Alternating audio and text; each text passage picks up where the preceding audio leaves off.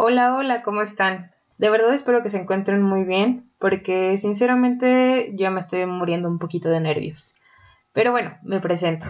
Mi nombre es Gina, soy una cuasi egresada de química, con un sueño guajiro desde que soy muy pequeñita, el cual es poder ser parte de un programa de radio, a lo que en nuestros tiempos se puede traducir tener un podcast.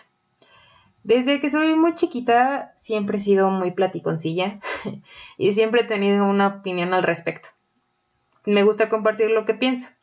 Así que tomando mucha fuerza, mucho valor y quitándome muchos miedos, sobre todo el fracaso, estoy aquí intentando cumplir un sueño más. Tengo que decirles que yo soy una persona muy demasiado normal. Nunca he destacado por el tema del emprendedurismo, ni por ser diferente, ni por trazar nuevos caminos. Al contrario, creo que me puedo perder en un mar de gente que está en búsqueda de un sentido a su vida y que busca darle una dirección. Y en esto quiero creer que habrá personas que se sentirán identificadas conmigo. Pero en el caso de que no se sientan identificados, igual quiero decirles que es un espacio seguro en donde hablaremos gente normal, con preocupaciones normales de la vida. Y que tal vez son preocupaciones más normales de lo que creemos y que muchas personas estamos pasando por lo mismo, pero que tal vez el entorno en donde nos estamos desenvolviendo nos hace sentir solos o que somos los únicos lidiando con esto. Tengo que decir que de todos los temas que vamos a hablar, en la mayoría yo no soy experta, pero como dije al inicio, me gusta, me gusta mucho dar la opinión al respecto. Y bueno, a mí me gustan mucho los podcasts, soy una persona que los disfruta mucho los utilizo mucho para hacer mis actividades normales, porque soy una persona que necesita del ruido para hacer mis cosas y para concentrarme. Y últimamente descubrí que los que más disfruto son aquellos que me dejan una idea en la mente. Entonces, me gustaría mucho que este espacio se convirtiera en eso, que los monólogos que les daré les dejen ideas y que los hagan introspectar en ustedes mismos y en su entorno. Sobre todo, esa es la finalidad, bueno, y con esta introducción creo que podemos dar paso a lo que es este tema, que me gustaría titularlo piel de gallina. ¿Y por qué piel de, piel de gallina? Porque pues básicamente así es como nos ponemos cuando nos da miedo algo. ¿Qué mejor que el primer episodio para poder tratar lo que me está generando este proyecto, que es el miedo? Y bueno, ¿por qué el miedo? Para mí es muy fácil decirlo, este es el sentimiento que más predomina en mí desde que tengo uso de conciencia. Desde muy chiquita siempre he sido una persona muy miedosa, que para los que me conozcan en persona podrán creer que no, porque siempre me he visto como alguien muy dura y muy fuerte y muy valiente y aquí, pero en realidad siempre ha sido una coraza que creo que muchos miedosos tenemos, porque sabemos que si los demás descubren nuestros miedos, pueden utilizarlo como nuestro talón de Aquiles y nos pueden atacar a través de eso.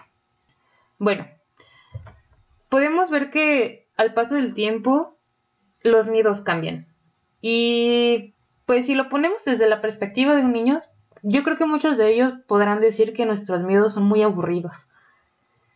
Aparte, me gustaría recalcar, este tipo de perspectivas probablemente estarán mucho en los programas porque a mí me gusta mucho ver la vida desde los ojos de los pequeños sabios creo que vamos perdiendo mucho cuando crecemos y que es bien importante pararnos a ver el mundo desde, la perspectiva de su yo niño interno. Que nos hace falta ver la vida con un poquito más de imaginación y que pues tal vez esto es lo que también nos hace falta para poder lidiar con el mundo real.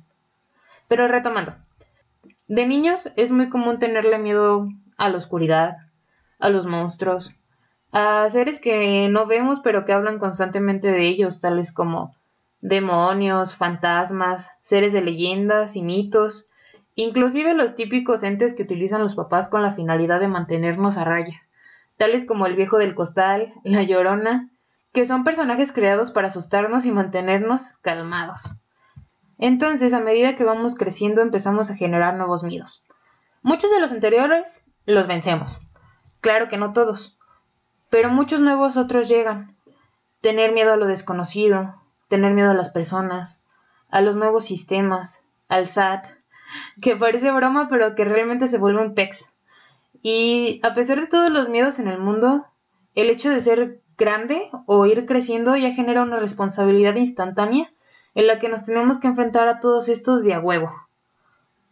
El crecer es una presión constante y esta presión hace que tengamos que avanzar sí o sí, no tenemos de otra.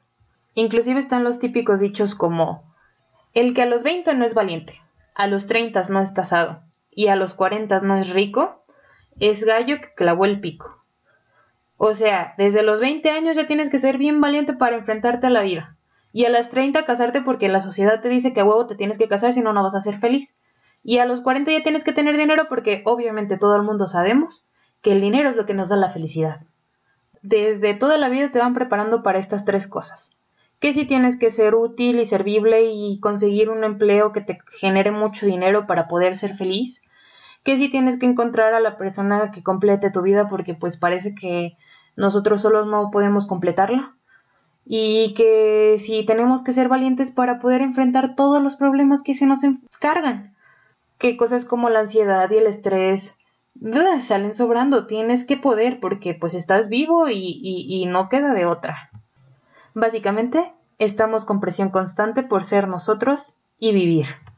Y si eso no fuera suficiente, creo que al menos nosotros como mexicanos, los mexicanos me entenderán y probablemente algunos latinoamericanos también, el tener familias tan preocupadas por lo que tú haces y dejas de hacer también es una presión constante que si te quieres ir del lugar en donde vives porque crees que hay mejores posibilidades en otro lugar, pero el miedo a defraudar a tu familia y al tener que darles cuentas constantes hacen que te quedes ahí.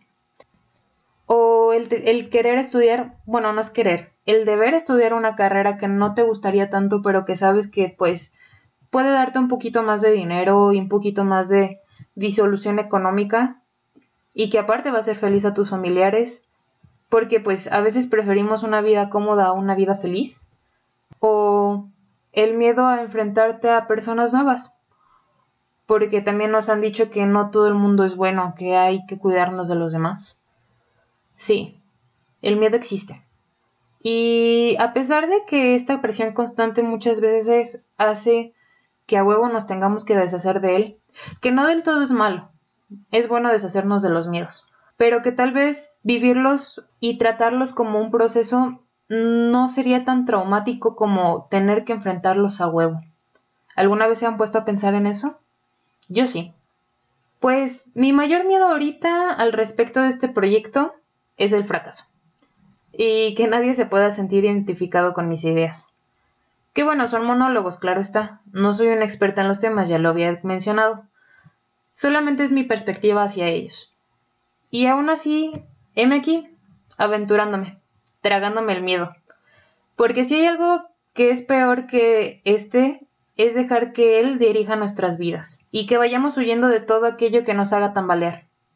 Hay que aprender a lidiar con nuestros miedos, porque solamente así podremos ver el panorama completo. Las negativas ya las tenemos aseguradas. Vayamos por lo sí. Hagamos todo lo que esté a nuestro alcance para poder lograr esas pequeñas metas y dejemos de aplazarlas por ese miedo que nos genera. Bueno, al final sí fue un programa muy pequeñito. Yo creí que sería un poquito más largo, aunque bueno, en realidad pues es la introducción al programa. Me encantaría saber su perspectiva del miedo y cuáles son aquellos si es que gustan contarme. Para eso les dejo mis redes sociales.